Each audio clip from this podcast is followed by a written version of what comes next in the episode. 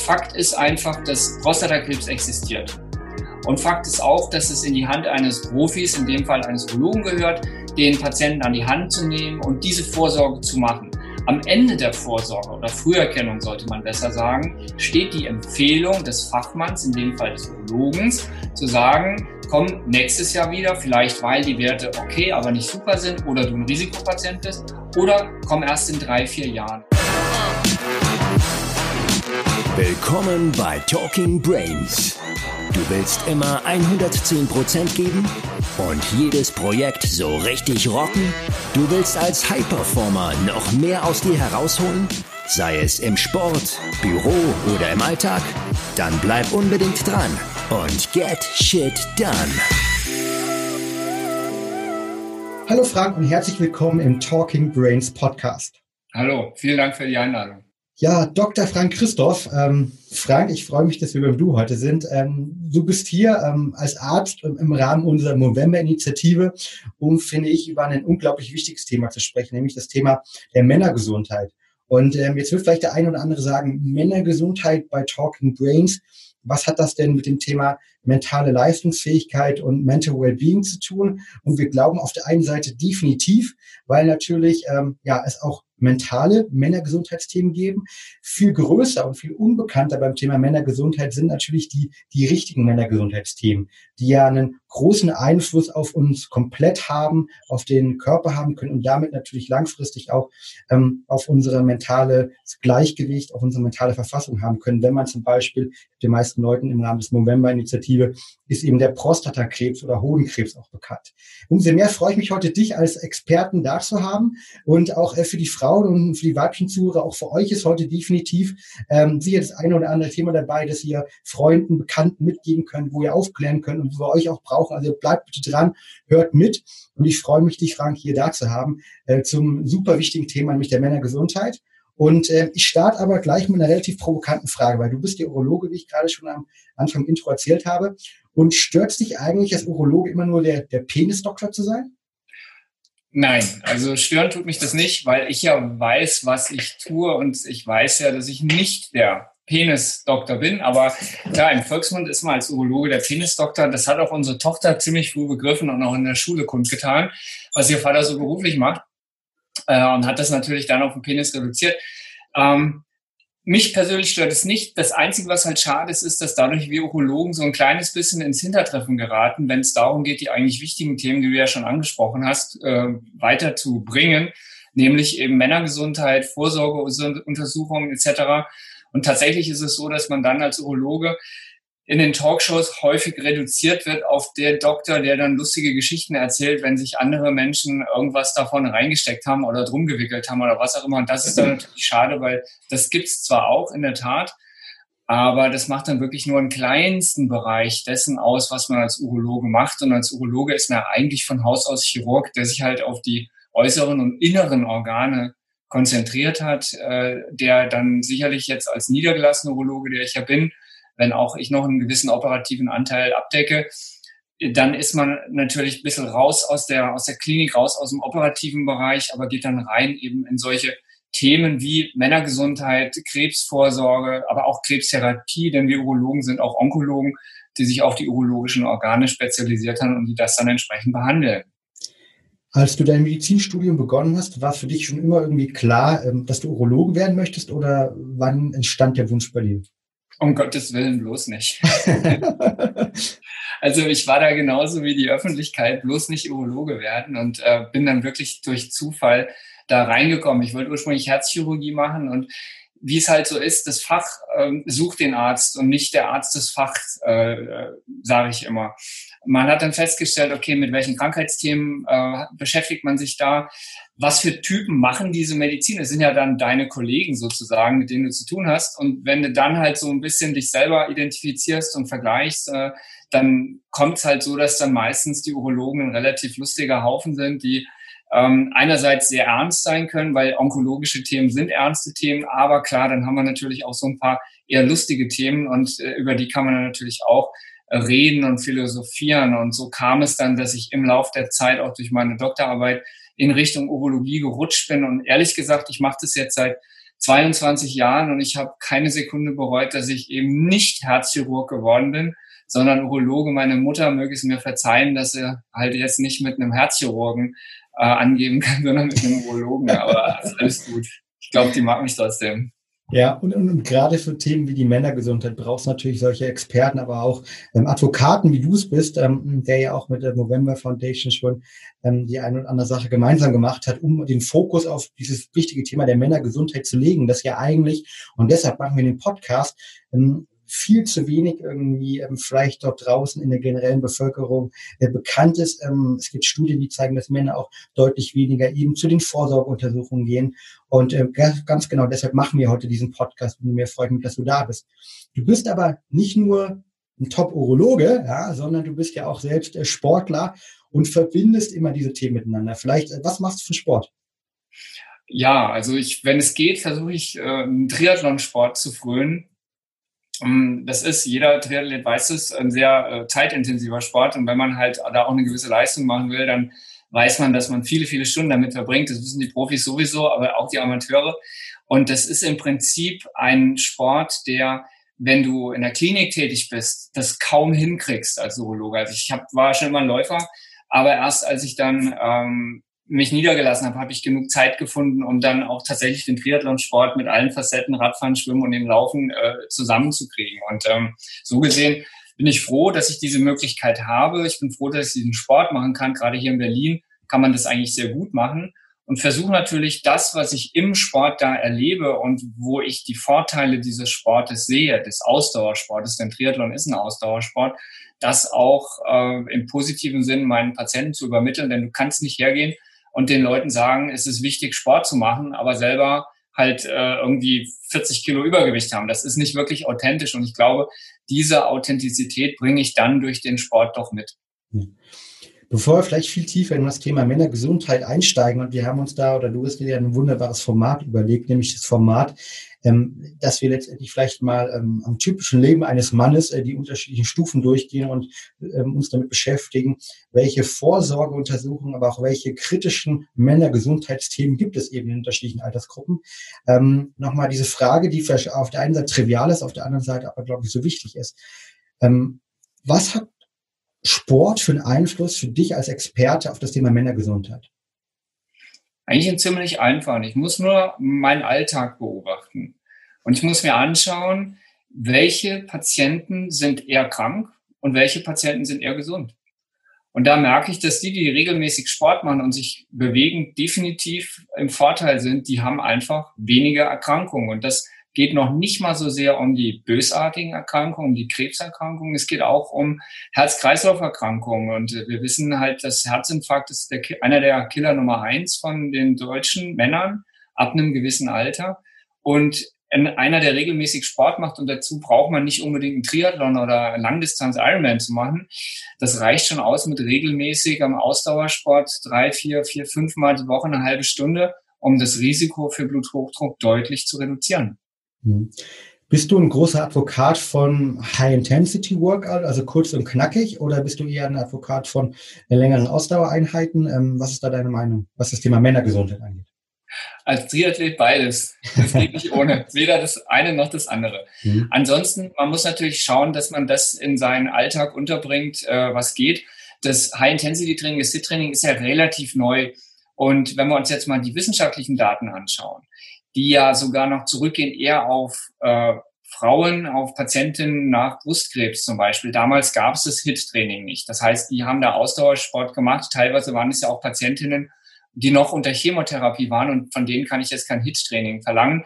Und ergo habe ich auch keine Daten zum HIT-Training jetzt. Deswegen aus ähm, Gesundheits-, aus präventiver Sicht kann ich sagen, HIT-Training ist gut. Wer es mag, wer wenig Zeit hat und wer mal ordentlich ballern möchte, er kann gerne das HIT-Training machen. Aber klassisch muss man sagen, aus wissenschaftlicher Sicht, die fundierten Daten, die haben wir dann zum Ausdauertraining. Wobei Ausdauertraining im wissenschaftlichen Sinne heißt eine halbe Stunde äh, regelmäßig äh, bewegen sich mit einem Puls über 100 je nachdem 50, 60 Prozent vom maximalen Puls. Ne? Also das heißt, äh, die, die gute Fahrradfahrt zum Beispiel morgen durch Berlin halt, wenn man es ein bisschen ambitionierter angeht, halt ähm, 30 äh, Minuten hin, 30 Minuten zurück, allein das wäre auf jeden Fall schon äh, zweimal ein gutes Ausdauertraining am Tag aus wissenschaftlicher Sicht. Wäre es auf jeden Fall. Jetzt muss ich da wieder einschränkend sagen, natürlich die, sind die Daten, die wir haben, überwiegend Laufbahntraining und eine halbe Stunde laufen equals quasi eine Stunde Fahrrad fahren. Und deswegen, wenn du sagst, okay, halbe Stunde hin, halbe Stunde zurück, dann soll mir das recht sein. Aber wenn ich das auch manchmal höre von den Patienten, wenn ich sie frage, machen sie Sport, und die sagen, ja, ich hole immer Brötchen, das sind fünf Minuten hin, fünf Minuten zurück, das ist dann nicht wirklich Ausdauertraining, aber das ist zumindest ein netter Versuch. Sehr gut. Lass uns zu dem Hauptthema kommen, der Männergesundheit. Und äh, ich glaube, für viele Leute draußen ist es irgendwie klar, dass Sport natürlich positiv auf die Männergesundheit auswirkt und generell auf die Gesundheit auswirkt natürlich. Und ähm, wir Männer haben natürlich aber aufgrund der Unterschiedlichkeit auch nochmal unterschiedliche Herausforderungen. Und ähm, es gibt ja, der Frauenarzt ist bekannt, aber so einen richtigen Männerarzt gibt es eben nicht. Ähm, die Urologen, die halten die Fahne dort hoch. Ähm, umso spannender finde ich es mit dir, ähm, vielleicht wirklich nochmal durchzugehen durch die einzigen Alter. Vielleicht am Beispiel auch von mir. Ich bin jetzt aktuell 34 äh, Jahre ähm, und vielleicht können wir mal so durchgehen, welche Gefahren ich so vielleicht mit zwischen 20 und 30 gehabt habe und wie sich jetzt irgendwie meine nächsten ähm, ja, Jahre oder Jahrzehnte irgendwie entwickeln und auf welche Bereiche ich eigentlich einen Fokus legen muss, sowohl auf der, in der Prävention als auch was so typische Männer-Gesundheitsthemen sind, die wahrscheinlich äh, ich oder ja, wie wer auch immer sozusagen in diesem Alter ist, mit dem sich rumschlägt. Ähm, wollen wir damit mal starten? Vielleicht mit dem Jahr äh, 20 bis 30. Also was sind so typische Männer-Gesundheitsthemen, die äh, du oft dort siehst und vor allen Dingen, was kann man natürlich auch machen, ähm, um halt im Zweifel dort ähm, diese Probleme nicht zu bekommen? Ja, also wir versuchen einfach mal so in die Glaskugel für Fabian reinzugucken, was hinter ihm liegt und was noch vor ihm kommt. Ich hoffe, sie ist gut. und die Du hattest es schon angesprochen. Vielleicht zu Beginn muss man mal ganz klar zwei Zahlen nennen, nämlich dass 70 Prozent aller Frauen regelmäßig zur Früherkennungsuntersuchung gehen und 17 Prozent aller Männer. Also das ist ein Riesenunterschied. Und wenn man sich dann fragt, woher kommt es, dann liegt es sehr wahrscheinlich einfach daran, dass die Frauen schon sehr frühzeitig, nämlich dann, wenn sie ihre erste Regelblutung haben, zum Frauenarzt gehen und dann regelmäßig betreut werden. Und wenn, glaube ich, sicherlich eine 16-Jährige, die ihre Regelblutung hat, noch kein großes Risiko für Brustkrebs hat, aber zumindest die dann vielleicht einmal im Jahr geht und irgendwann sagt dann der Frauenarzt, okay, jetzt kommt die Früherkennungsuntersuchung. Sowas gibt es beim Mann nicht. Also wenn die Jungs da entsprechend geschlechtsreif werden, müssen die jetzt nicht, äh, wenn da die ersten Schamhaare sprießen, extra zum Urologen, äh, sondern die machen dann, die wuscheln sich dann einfach durch die Pubertät durch und irgendwann sind sie dann 20 und dann passiert Folgendes, und das ist dann halt auch das, was ich mindestens einmal pro Woche haben, äh, habe, dass die äh, beim Duschen sich da irgendwie unten an äh, reinigen, was ja auch gut ist, aber dann einen Knoten feststellen. Und Knoten heißt ja gleich Krebs. Und das ist etwas, was viele dann Gott sei Dank assoziieren. Erfreulicherweise ist es dann seltenst der Fall. Das sind dann irgendwelche gutartigen flüssigkeitsgefüllten Bläschen, Nebenhodenzysten zum Beispiel. Aber ich habe tatsächlich mindestens einmal pro Woche einen jungen Mann zwischen 20 und 30, der dann kommt und denkt, er hat Hodenkrebs und man kann das relativ einfach untersuchen und im Ultraschall auch sehr gut feststellen und dann eben sagen, nee, keine Angst, das ist kein Hodenkrebs, sondern das ist eine gutartige Zyste, die geht vielleicht von alleine weg, da muss man nichts machen. Man muss dazu sagen, Hodenkrebs ist auch ein relativ äh, geringer oder ein relativ seltener Tumor. Wir sehen in Deutschland etwa 5000 Neuerkrankungen jährlich. Das ist nichts, im Vergleich zu den 60.000 Neuerkrankungen an Prostatakrebs, die wir jährlich in Deutschland haben. Das heißt 2030 äh, vor allen Dingen irgendwie ähm, Angst vom Hodenkrebs, aber letztendlich ähm, wenige wirkliche Fälle. Ja, es ist nicht so häufig und vor allem, wenn man es rechtzeitig entdeckt, ist es sehr gut behandelbar. Der Hodenkrebs ist, wie ich bereits gesagt habe, diagnostisch relativ einfach zu festzustellen, leider dann nur durch eine Operation und zwar durch eine Entfernung des Hodens zu behandeln. In den meisten Fällen ist dieser Tumor dann auch tatsächlich auf den Hoden beschränkt. Also so Fälle, dass der gestreut hat, äh, metastasiert ist, sehen wir relativ selten. Ich denke, es gibt das prominenteste Beispiel ist der Lance Armstrong, der damals ja sogar Hirnmetastasen hatte. Also das war ein sehr weit fortgeschrittener Tumor. Und er hatte damals bei allem, was man über ihn sagen und denken kann, wirklich wahnsinniges Glück. Der hatte eine Wahrscheinlichkeit noch zu überleben, überhaupt von 10 bis 20 Prozent. Das waren andere Zeiten, da war die Chemo gerade ziemlich neu für ein äh, Hodenkarzinom. Also der hatte schon ein wahnsinniges Schwein und deswegen habe ich einen wahnsinnigen Respekt vor dem, was er damals gemacht hatte, als er diese Erkrankung hatte. Was danach kam, nicht mehr ganz so. Aber äh, das darf man nicht vergessen. Wie gesagt, prominentes Beispiel für Hodenkrebs. Heutzutage kommt es selten vor. Man kann es früh entdecken und man kann es fast zu 99 Prozent heilen. Würdest du denn empfehlen, irgendwie in dem Alter von 20 bis 30 auch trotzdem regelmäßig irgendwie zu dir bzw. anderen Urologen zu gehen, einfach zum, zum Check-in oder ähm, braucht man das eigentlich nicht, wenn man sich einigermaßen gut fühlt und eben vielleicht sagt, okay, ich habe jetzt keine weiteren Probleme wie Erektionsstörungen oder eben, dass ich irgendwelche ähm, Knötchen fühle? Eher letzteres. Es ist, wie wir eben festgestellt haben, relativ seltener Tumor. Deswegen wahrscheinlich gibt es auch keine staatlich angelegten Programme, die jetzt dazu aufrufen, dass man regelmäßig zum Urologen muss. Ähm, dadurch, dass das eben relativ einfach zu identifizieren ist, im Gegensatz zum Beispiel zum Prostatakarzinom, dazu sagen wir später noch was, ähm, ist es etwas, wo ich jedem Mann in dem entsprechenden Alter zwischen 20 und 40, das ist so das Hauptfenster in dem Alter, in dem Prostatakrebs vorkommt, äh, Hodenkrebs vorkommt, dass die einfach selber regelmäßig tasten und wenn da was auffällt, mhm. geht man dann eben entsprechend zum Urologen und nicht routinemäßig einmal im Jahr, wie wir das ja dann den älteren Männern empfehlen. Ja. Wahrscheinlich sonst 20 bis 30 Geschlechtskrankheiten können wir vorstellen, wahrscheinlich ein Hauptthema, oder? In Berlin auch. Ja, zur falschen Zeit am falschen Ort. Ähm, das ist was, womit Schön ausgedrückt. ja, womit sich der Urologe auseinandersetzt, auseinandersetzen muss. Es gibt hier Überschneidungsbereiche, denn auch der Dermatologe, es gibt ja so die Zusatzbezeichnungen für Geschlechtskrankheiten in der Dermatologie oder venerische Leiden. Das macht auch der Dermatologe, das kann auch der Hausarzt machen und gerade im Berliner Raum haben wir auch ein paar Schwerpunktpraxen. Also natürlich gehört es immer ein Portfolio rein, aber es ist nicht das, womit sich der Urologe in aller allererster Linie auskennt. Aber klar, so ein 20 bis 30-Jähriger ist sexuell aktiv und kann da mal irgendwo schief äh, oder falsch liegen. Das kann aber auch dem 50-Jährigen passieren. Also von der Seite her würde ich sagen, der, diese Geschlechts, das Thema der Geschlechtskrankheit ist nichts, was explizit dem 20 bis 30-Jährigen anheimfällt, und um ehrlich zu sein, und deswegen bin ich ja auch hier und deswegen fragst du mich ja auch, äh, das kommt bei den 50-Jährigen mindestens genauso oft vor wie bei den 20-, 30-Jährigen. Das ist Hoffnung für alle 50-Jährigen. Es geht weiter. Wieder was gelernt, sehr gut. Okay, ähm, 20 bis 30 haben wir abgeschlossen. Lass uns mal so etwas mehr in meine aktuelle Altersregion, nämlich die 30 bis 40-Jährigen gehen. Ähm, was sind da relevante Themen? Mhm. Ja, also dann, dann shiftet das so ein bisschen. Und das ist ja auch das, weswegen ich zum Beispiel die Urologie ganz interessant finde, weil man begleitet die Patienten teilweise durchs ganze Leben. Man sieht und weiß entsprechend, was sind die Sorgen und Nöte in welcher Altersgruppe. Und deswegen hatten wir ja gesagt, wir wollen auch den heutigen Talk nicht jetzt auf die Krankheiten reduzieren und sagen, wir haken jetzt eine Krankheit nach der anderen ab, sondern wir machen das, was realistisch ist, nämlich wie alt bin ich, was passiert, worauf muss ich aufpassen oder was passiert eben nicht mehr und bei den 30 bis 40-Jährigen ist es schon so, dass das Risiko für Hodenkrebs zwar immer noch da ist, also auch da bitte Knoten im Hoden nicht ignorieren.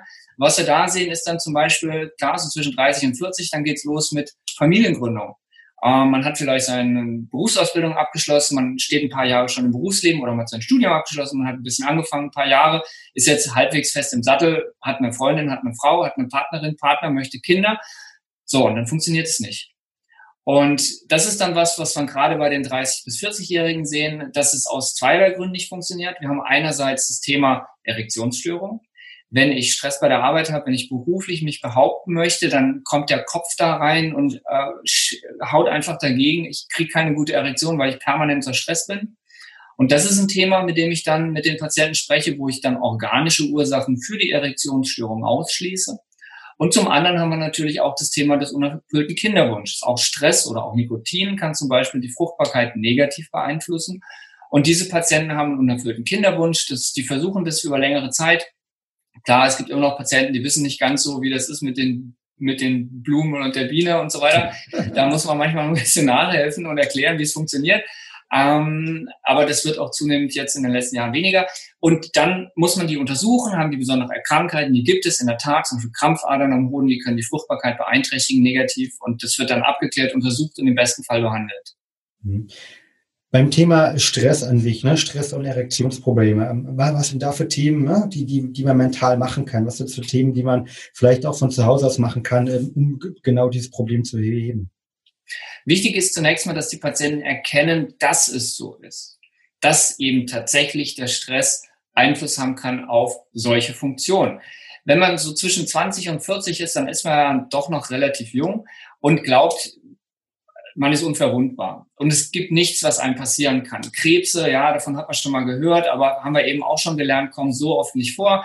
Kennt man vielleicht nicht im Bekanntenkreis. Also im Prinzip funktioniert alles noch ganz gut. Und wenn dann plötzlich sowas ist, was nicht so gut funktioniert, dann wirkt es schon sehr irritierend. Also es ist wichtig, mal zu realisieren, warum ist es überhaupt so? Wie sind da die funktionalen Zusammenhänge zwischen dem vegetativen äh, Nervensystem und der Erektionsfähigkeit? Sowas wie Parasympathikus, Sympathikus, sicher schon mal gehört wie kann ich das im positiven Sinne beeinflussen? Was muss ich an organischen Erkrankungen ausschließen, die auch mit einer Erektionsstörung auch bei jüngeren Männern einhergeht? Und wie kann ich das dann behandeln? Und dann gibt's neben dem Erkennen, dass es so ist, natürlich auch Therapieansätze, teilweise mit ganz banalen Medikamenten wie Viagra, die man dann so als Art Anschubsfinanzierung ähm, verwendet, um die Erektion zu befördern und die dann langsam wieder auszuschleichen, weil es ist natürlich auch so eine Art Teufelskreis, wenn ich schon mit der Angst zu versagen in den Geschlechtsakt als solches reingehe, dann funktioniert es erst recht nicht. Ne? Und das muss ich halt erkennen, das muss ich mit dem Patienten besprechen und im Idealfall dann auch äh, behandeln und heilen. Hm. Du hast gerade das Thema Parasympathikus angesprochen, irgendwie also den Teil des Nervensystems aktivieren, der eher in Stressen wirkt, ähm, der sozusagen uns vielleicht auch runterholt in, in diesem Moment.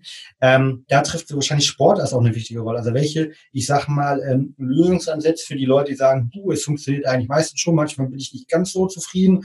Ähm, Alkohol, Nikotin sind, glaube ich, immer Themen, aber abgesehen davon, was kann ich zum Beispiel regelmäßig Sport machen? Äh, würdest du Meditation empfehlen, äh, andere Themen, um halt wirklich ähm, dieses Stresslevel zu reduzieren und Cortisol zu reduzieren? Ja, also Sport ist da sicherlich ganz gut, aber ich warne immer vor zu viel Sport, denn zu viel Sport kann auch Stress bedeuten. Gerade, jetzt muss ich wieder ein bisschen aus dem Nähkästchen plaudern, ne, als Triathlet, äh, da ist es ja so, dass man eigentlich immer das Gefühl hat, man hat zu wenig trainiert.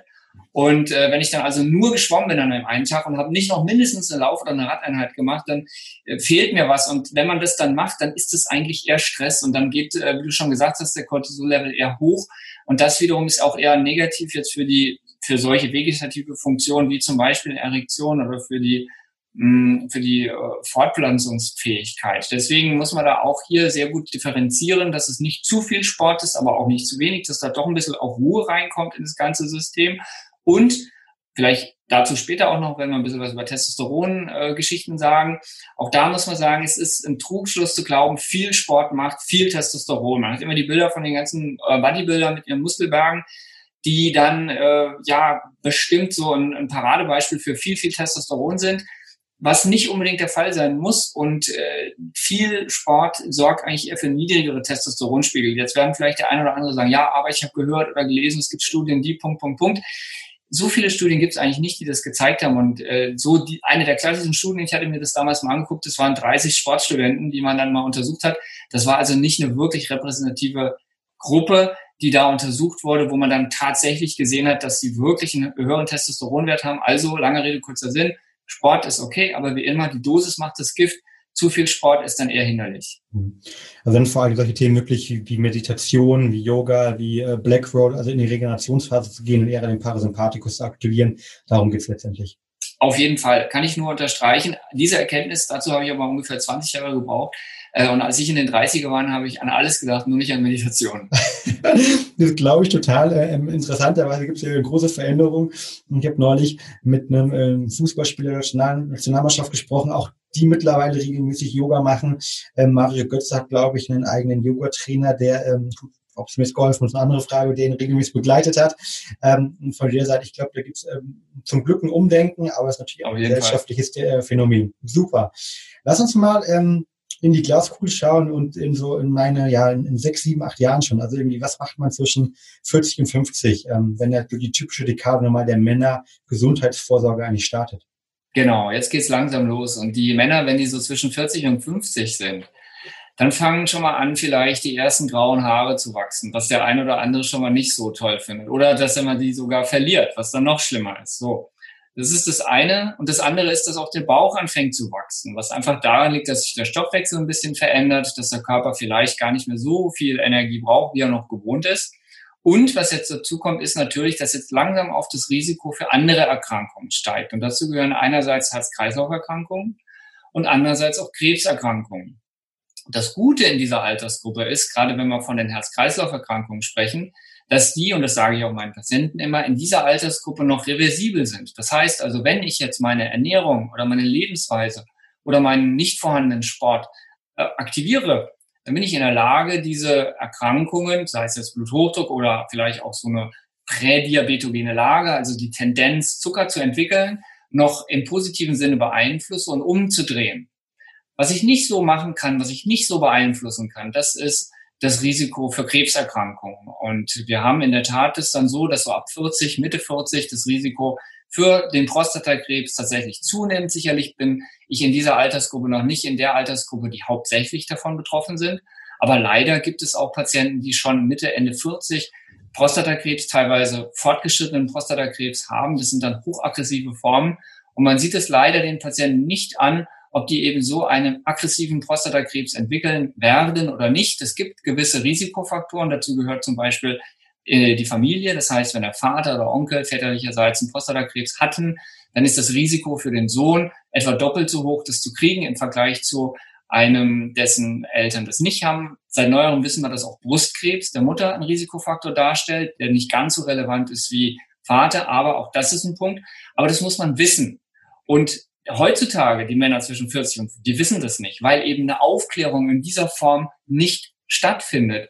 Aber das muss man wissen, um halt entsprechend überhaupt diese Motivation zu haben, zum Arzt zu gehen und zur Vorsorge zu gehen. Und im besten Falle kriegt man dann so ein paar Infos, was wir eben besprochen haben und weiß, okay, entweder ich bin in der Risikogruppe oder ich bin ein ganz normaler 45-Jähriger und ich gehe jetzt halt zum Urologen und mache jetzt hier meine Vorsorge für dieses Ding. Mhm. Du hast es angesprochen. Ähm, ich glaube, ich bin sehr versiert mit dem Thema Gesundheit und selbst äh, für mich war es neu, dass eben ähm, ja der Prostatakrebs mit 25 Prozent äh, die häufigste Krebserkrankung eben von Männern ist. Du hast, glaube ich, die 60.000 Neuerkrankungen ähm, pro Jahr ungefähr angesprochen, schon am Anfang. und äh, deshalb lasse ich mir auch gerade, man sieht es natürlich im, oder im Podcast nicht, aber mein Mustache, also im November sozusagen im November wachsen, um darauf hinzuweisen oder mit hinzuweisen, ist eines der, der, der häufigsten ähm, ja Krebs oder die häufigste Krebserkrankung von Männern. Und du hast angesprochen, ähm, 40 bis 50 ist die Zeit hinzugehen. Würdest du dann wirklich den Leuten empfehlen, direkt mit dem 40. Lebensjahr regelmäßig zum Urologen zur Vorsorge zu gehen? Ähm, und wenn ja, wie oft geht man? Jein, kann ich da nur sagen. Man muss ein bisschen äh, aufpassen mit seinen Empfehlungen und auch mit der, äh, mit der Wahrnehmung dieser Informationen. Was ich definitiv vermeiden möchte, ist, dass jetzt so eine Art Krebsangst entsteht, ähm, und ich jetzt sage, ja, weil es der häufigste Krebs ist, muss man Angst haben und da wächst da irgendwas und man kriegt das nicht mit.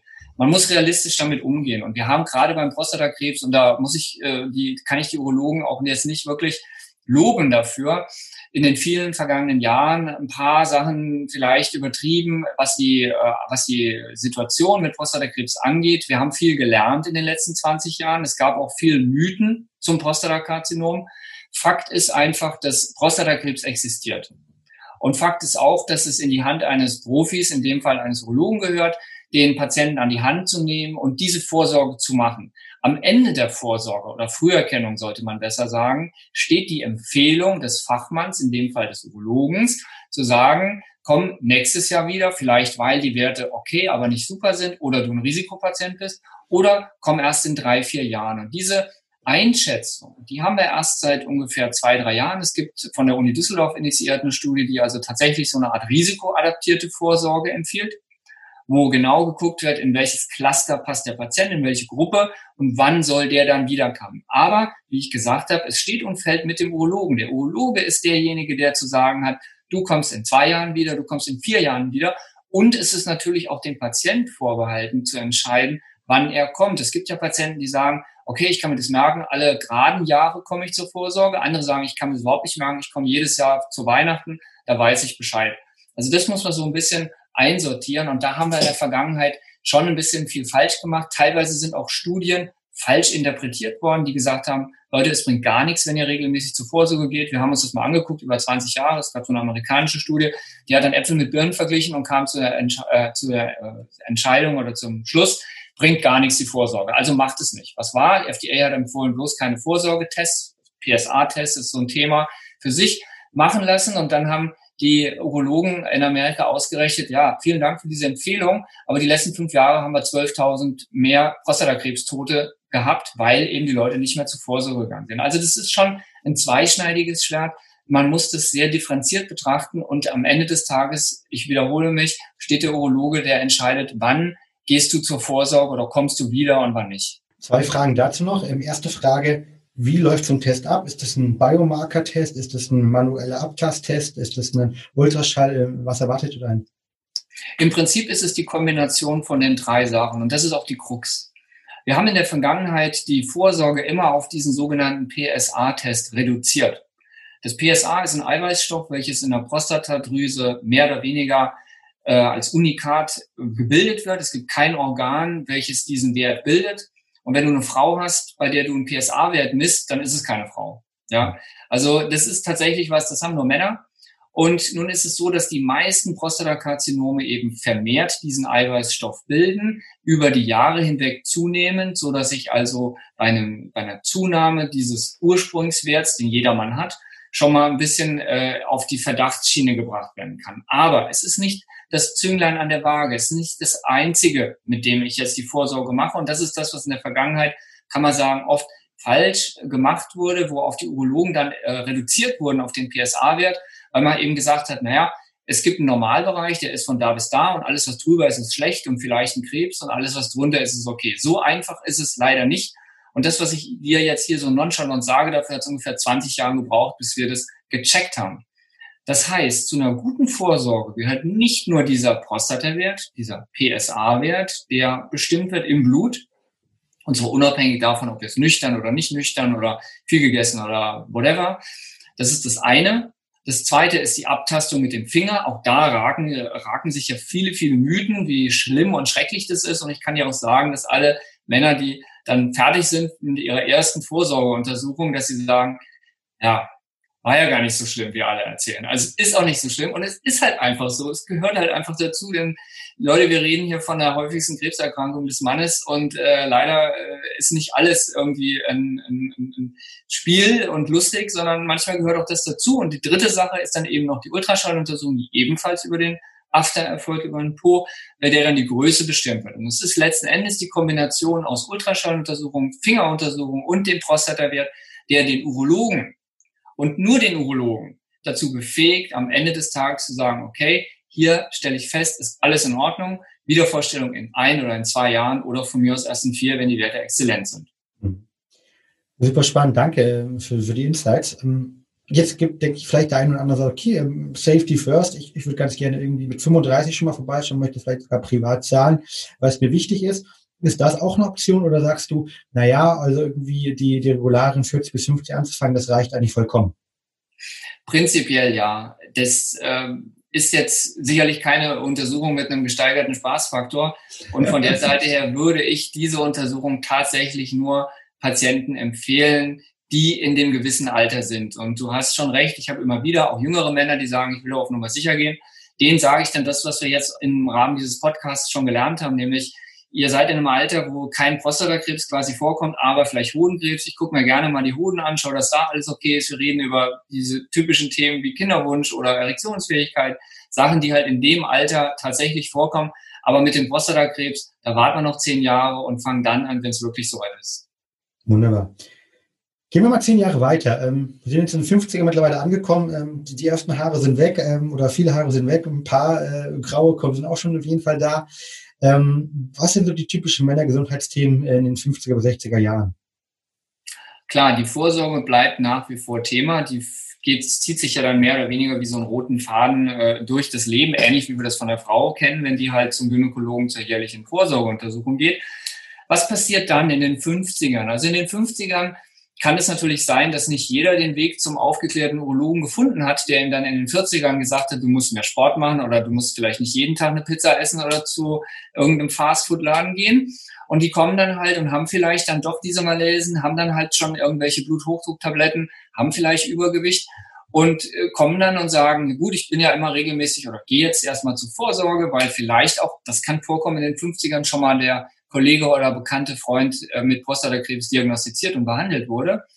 Und zusätzlich kommen dann noch Themen wie zum Beispiel die männliche Menopause. Das ist ein Thema, was man auch kritisch betrachten muss, was gerade in Amerika so ein bisschen überbewertet wurde, heißt also Testosteronmangel. Man könnte das jetzt ganz banal formulieren und sagen, naja, die Frau kommt in die Wechseljahre, weil der Östrogenspiegel fällt. Also warum soll es beim Mann nicht anders sein? Ganz so ist es jetzt nicht, aber es kommt in der Tat vor. Die Hoden sind ja Organe, die nicht nur die äh, Samen produzieren, sondern auch Testosteron. Und wenn die Hoden älter werden, dann kann es durchaus sein, dass sie weniger von diesem Hormon produzieren. Genauso wie die Schilddrüse bei manchen Menschen weniger Hormon produziert oder die Bauchspeicheldrüse weniger Insulin und dann kriegen die einen Zucker und der Mann kriegt halt Testosteronmangelsyndrom. Und auch da gilt es den Urologen dann, das zu erkennen, zu diagnostizieren und im besten Fall zu therapieren. Und das fängt so an, ab Mitte 40, Ende 40, da baut der Körper langsam die Testosteronproduktion ab, bildet weniger. Und da muss man halt schauen, passt es zur Vorsorge? Wir wissen einerseits, dass Testosteron auch im Prostatakarzinom ich möchte jetzt nicht sagen, befeuern kann. Auch das ist ein Trugschluss, den wir in den letzten Jahren oftmals hatten. Aber ich würde keinem Patienten, der ein Prostatakarzinom hat, unbedingt Testosteron geben. Da muss man also vorsichtig sein. Und das sind Themen, du merkst es wieder, es landet, man landet halt beim Urologen, beim Männerarzt, der über solche Themen dann mit dem Patienten sprechen muss. Testosteron ist, hat natürlich jetzt auch wichtige Gesundheitsfunktionen, ähm, gerade auch beim Mann. Und ähm, ich glaube, mit dem mit der Abnahme des Testosterons werden, glaube ich, auch zumindest von dem einen oder anderen Mediziner gewisse Gesundheitsprobleme ähm, assoziiert. Hast du irgendwelche Lifestyle-Methoden, also Lifestyle-Veränderungen oder Empfehlungen jenseits von ich, ähm, ich versuche jetzt Testosteron extra zuzuführen, die man, auf die man achten kann, um eben äh, lange einen stabilen Testosteron-Level zu haben, das Testosteron-Wert zu haben? Also mein Lifestyle ist tatsächlich Bewegung und gute Ernährung und vielleicht noch äh, adäquate Supplements. Ähm, ja.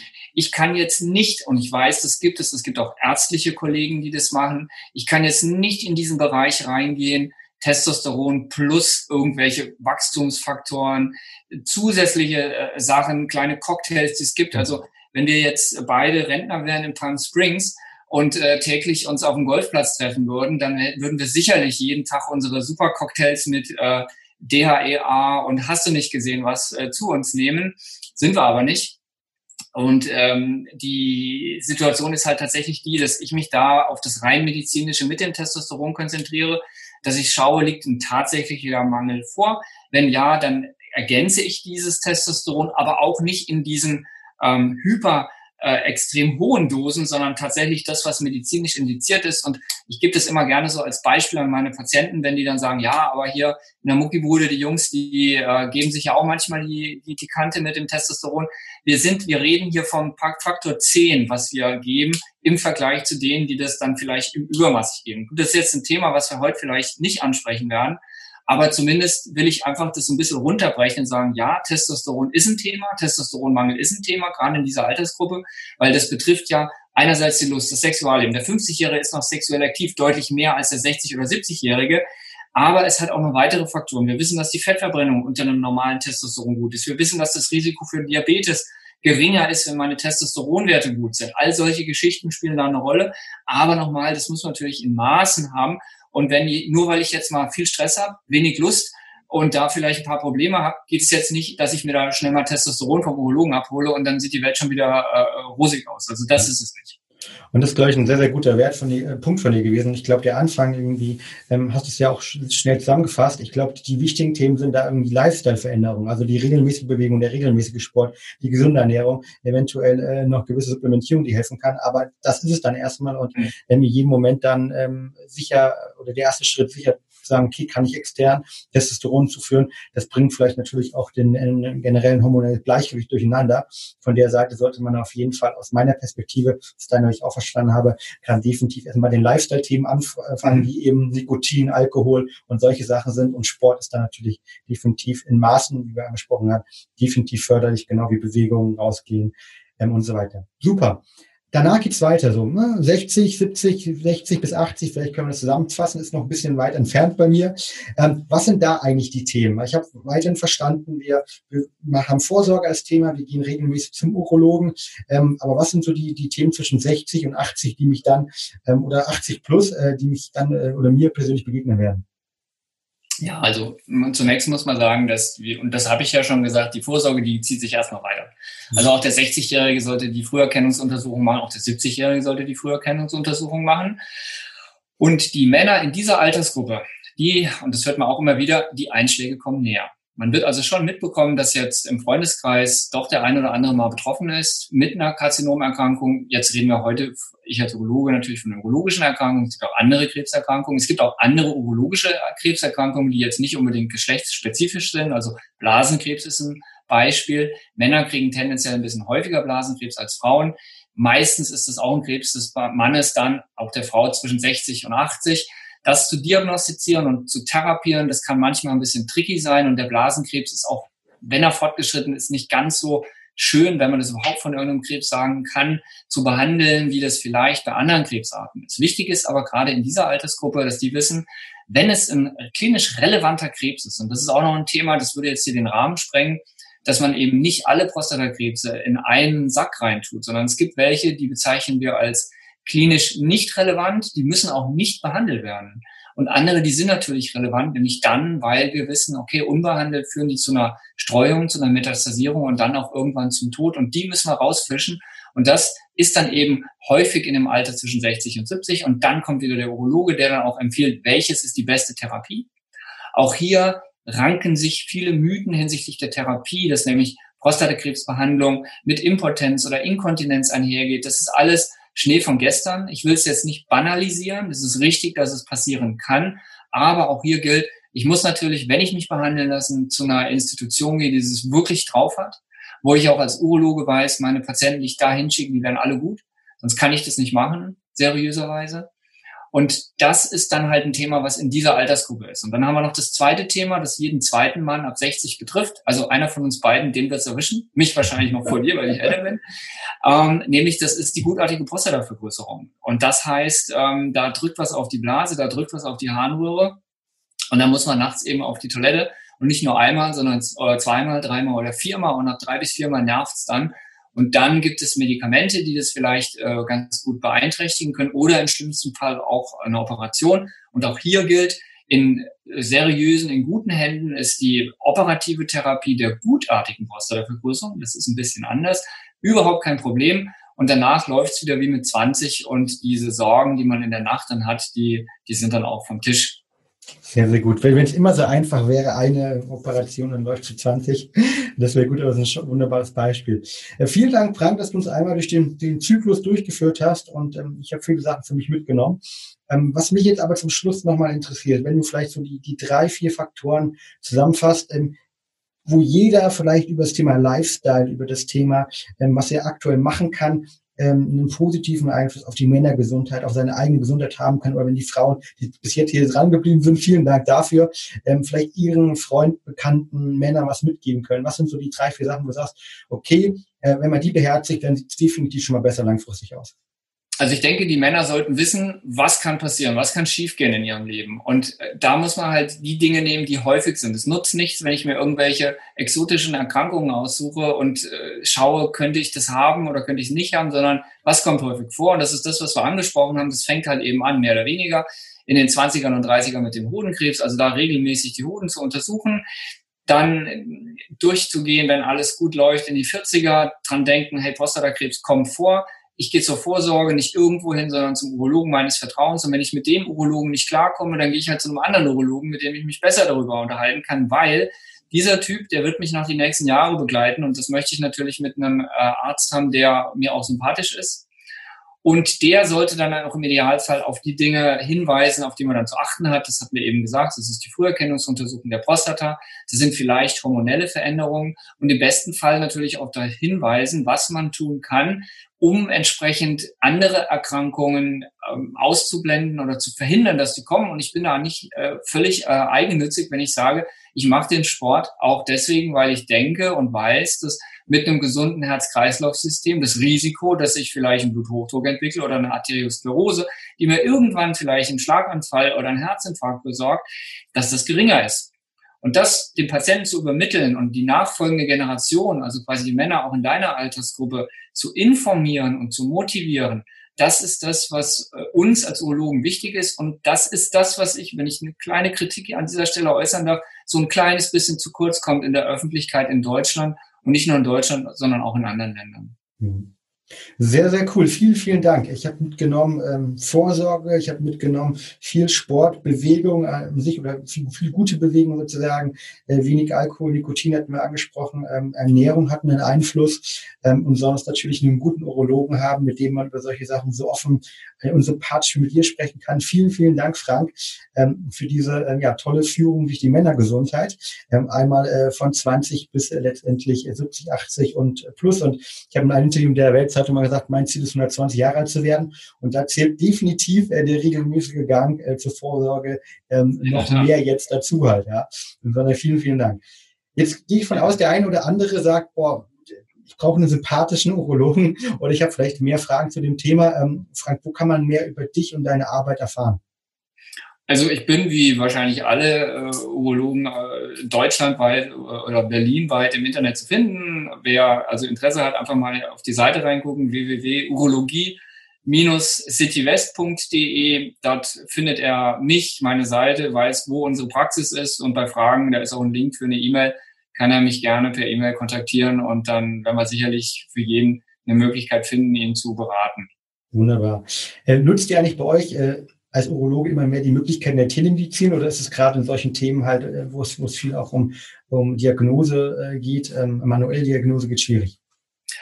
Das würde ich eher mit schwierig bezeichnen. Die, denn die, die Themen, die wir jetzt so angesprochen haben, das ist natürlich einfach, wenn man das jetzt in Theorie so ein bisschen hier über den Podcast äh, weiterbringt. Aber du musst, wenn du mit den Leuten so über so intime Sachen redest, schon ein gewisses Vertrauensverhältnis aufbauen und äh, das teilweise auch über Jahre. Das sind ja Schicksale, die ich da teilweise erlebe.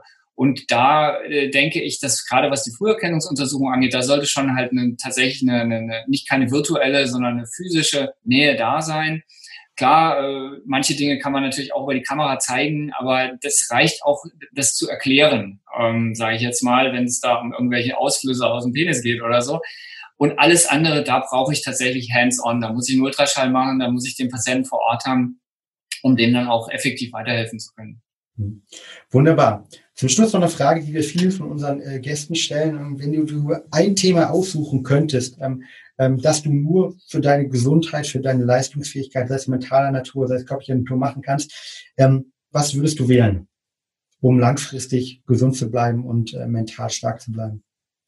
Wäre definitiv regelmäßige körperliche Betätigung im Einklang mit einer gesunden Ernährung, äh, im Einklang mit äh, Stoffen, die mich dazu befähigen, auch meine Leistung äh, auch ins höhere Alter fortzuführen, ohne dass ich jetzt mir nicht realistische Ziele suche. Aus sportlicher Sicht und andererseits halt immer noch mit einem Blick auf mein Alter zu wissen, dass ich eben älter werde, dass ich gewisse Erkrankungen habe und auch Einschnitte in meiner Leistungsfähigkeit habe. Also älter werdender Mann. Mhm. Sehr gut. Vielen, vielen Dank. Das hat mir unglaublich viel Freude bereitet. Ähm, danke, Frank, für diesen tollen Einblick in die Männergesundheit und euch da draußen natürlich bei Brain Effect. Ähm, wir haben gerade äh, nicht nur die Black Friday Week, wo es äh, viele Rabatte ähm, im Shop gibt, wo es da beschäftigen, sondern es geht auch diesen Monat auch um das Thema November, nämlich genau die Sensibilisierung für das Thema Männergesundheit. Wir sind alle dabei. Ähm, mein äh, Mustache, der wächst, äh, der vom Team auch. Und von der Seite ähm, beschäftigt euch gerne damit. Wir packen unten auch nochmal die Adresse der Foundation mit rein. Und äh, da gibt es weitere Informationen um das Thema Männergesundheit. Ähm, wir packen auch noch ein paar äh, Tipps um das Thema Prostatavorsorge rein und natürlich äh, deine ähm, Webseite, Frank, wer mehr über dich erfahren möchte. Vielen, vielen Dank. In dem Sinne, euch da draußen alle eine wunderbare Woche. Wenn wir so schön bei Brain Effect sagen, get shit done and be happy. Und vielen Dank, Frank, hier für diesen tollen Podcast. Danke für die Einladung. Und damit sind wir auch schon am Ende der heutigen Folge angelangt. Wenn der Podcast dir gefällt, dann würden wir uns sehr über eine ehrliche 5-Sterne-Bewertung bei iTunes freuen. Teile die Folge gerne mit deinen Freunden und lass uns wissen, was für Fragen und Themenvorschläge du noch hast. Für noch mehr Content zum Thema mentale Leistungsfähigkeit folge uns gerne auf Social Media oder abonniere unseren YouTube-Kanal. Bei Facebook findest du uns unter @braindefect und auf Instagram unter @mybraineffect. Bis zum nächsten Mal und denk immer daran, get shit done.